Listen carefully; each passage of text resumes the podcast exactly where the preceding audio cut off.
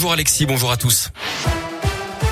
Et à la c'est l'heure de la rentrée pour nos enfants et c'est aussi le retour des masques à l'école dans 39 départements. Conséquence du regain de l'épidémie de Covid-19 dans la région, l'Ain, la Haute-Loire ou encore l'Isère sont concernés. C'était déjà le cas pour le Rhône. Emmanuel Macron doit d'ailleurs s'adresser aux Français demain à 20h pour faire le point sur l'épidémie. La reprise est légère mais certaine, a reconnu Gabriel Attal vendredi. La veille, l'Organisation mondiale de la santé s'était alarmée du rythme, je cite, très préoccupant de transmission du Covid-19 en Europe. Dans la région, les Dalton refont parler d'eux. Ce collectif de rap lyonnais qui avait organisé des rodéos dans les rues de Lyon ces dernières semaines et qui les avait retransmis en direct sur les réseaux sociaux. Un homme déguisé en prisonnier avec un masque de clown et une tenue jaune et noire a escaladé le grillage d'enceinte de la maison d'arrêt de Lyon-Corba hier pour faire passer des colis aux détenus, notamment à un de leurs leaders. Ils ont également enchaîné les roues arrière devant le centre pénitentiaire avant l'intervention de la gendarmerie. Il n'y a pas eu d'interpellation d'après le progrès. Ils avaient proposé une trêve hein, en fin de semaine dernière avec deux conditions, la libération donc de leur leader, mais aussi un duo avec Angèle.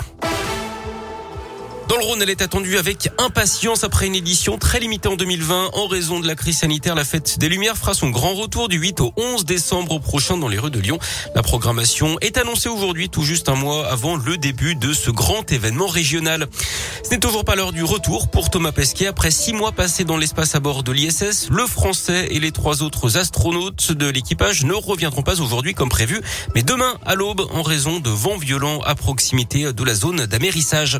Une scène insolite à Pondin hier pendant un triathlon. Les concurrents ont croisé la route d'un bélier sauvage.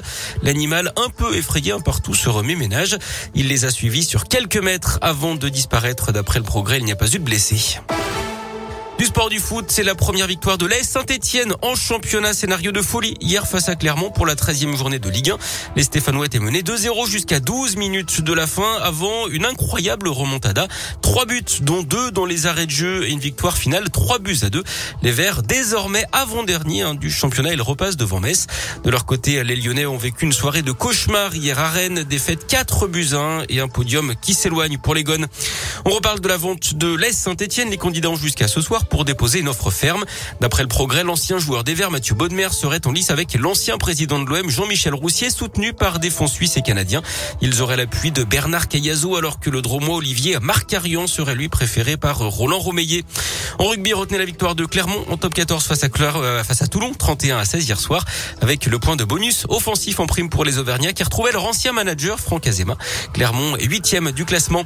En tennis, la victoire de Novak Djokovic hier au Masters de Paris-Bercy. Le Serbe a dominé le russe Medvedev en 3-7. Et puis à suivre aujourd'hui dans la région, l'Open de Rouen dans la Loire avec du beau monde, hein, puisque les Français Richard Gasquet, Benoît Père ou encore Lucas Pouille sont engagés cette semaine.